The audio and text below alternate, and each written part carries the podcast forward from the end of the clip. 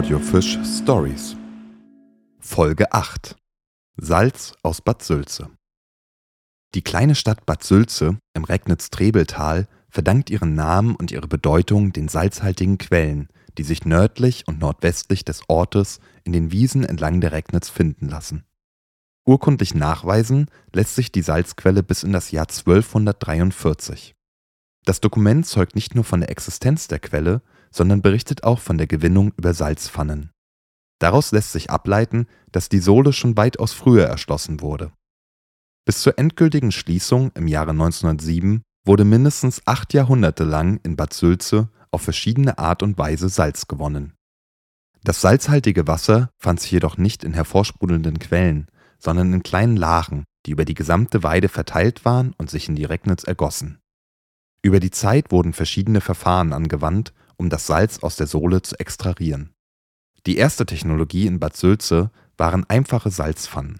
Die Sohle wurde in der Pfanne zum Kochen gebracht, wodurch das Wasser verdampfte und die Salzkonzentration stieg.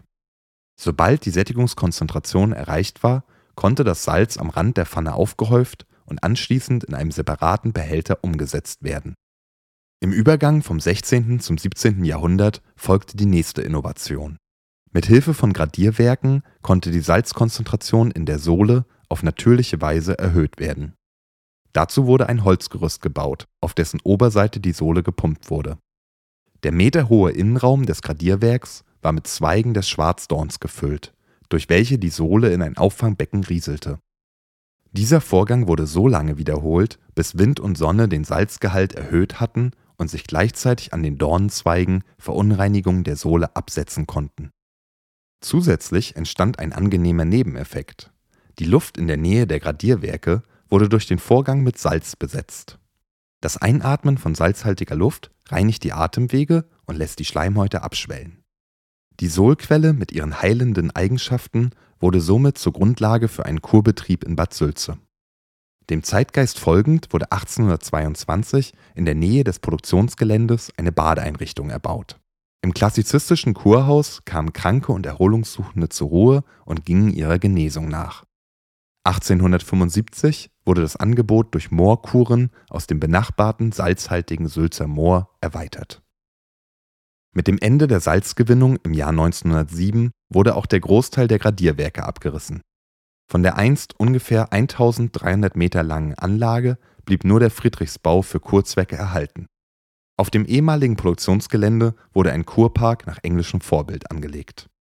Leider sind die Spuren an die vergangene Zeit im Salz- und Kurort Bad Sülze nur noch spärlich zu finden. Das letzte Gradierwerk wurde 1947 vom Blitz getroffen und brannte fast vollkommen ab.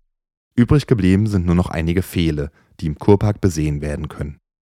Das ehemalige Kurhaus fristet derweil ein trauriges Dasein als Ruine, soll aber in den kommenden Jahren durch Privathand wieder aufgebaut werden. Der Kurbetrieb ist 1993 in eine moderne Klinik umgezogen und bietet bis heute auch Moorbäder, Moorpackungen und Moortreten seinen Patienten an.